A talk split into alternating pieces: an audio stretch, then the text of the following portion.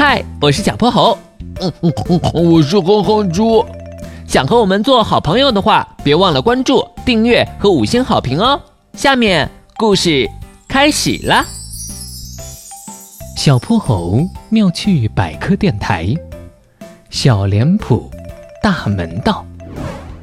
寒假里的一天，空中的云彩淡淡的，阳光温柔的给所有人罩上了一件金色的外衫。庙会快开始了，哼哼猪火急火燎地拉小泼猴过去。快点，快点！哼哼猪，我已经尽力走到最快了。他们赶到时，戏台上的红幕布还拢着，后边的摊子已经支起来了。糖炒栗子在大锅里不停地旋转着，发出沙沙的声音。雪白的面团贴在炉子的壁面上，慢慢变黄、膨胀，散发出阵阵的香味。一排糖葫芦插在透明的橱柜里，红红的山楂、五彩的水果都被裹在晶莹的糖衣之下，看起来可口极了。哼哼猪的口水都快滴到地面上了。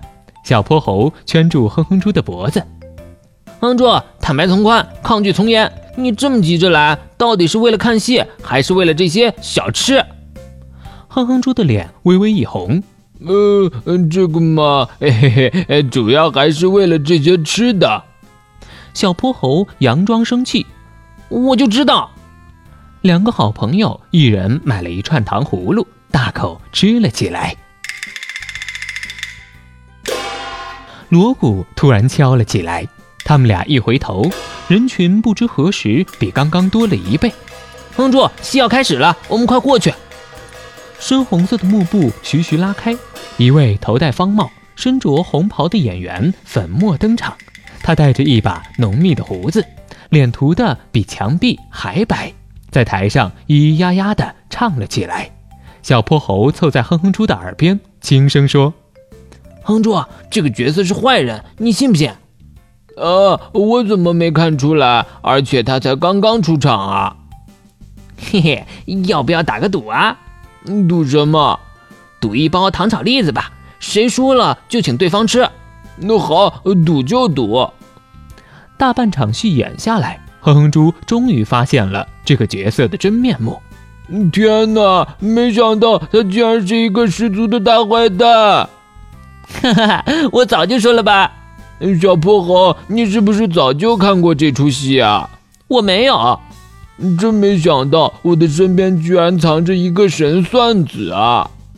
小泼猴拱了拱手，不敢当，不敢当。嘿嘿，告诉你我的秘诀吧。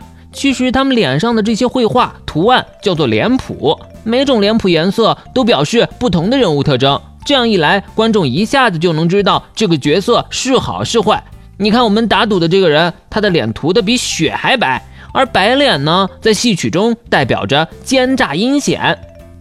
哼哼猪恍然大悟：“哦，难怪你一眼就看出他是个坏人。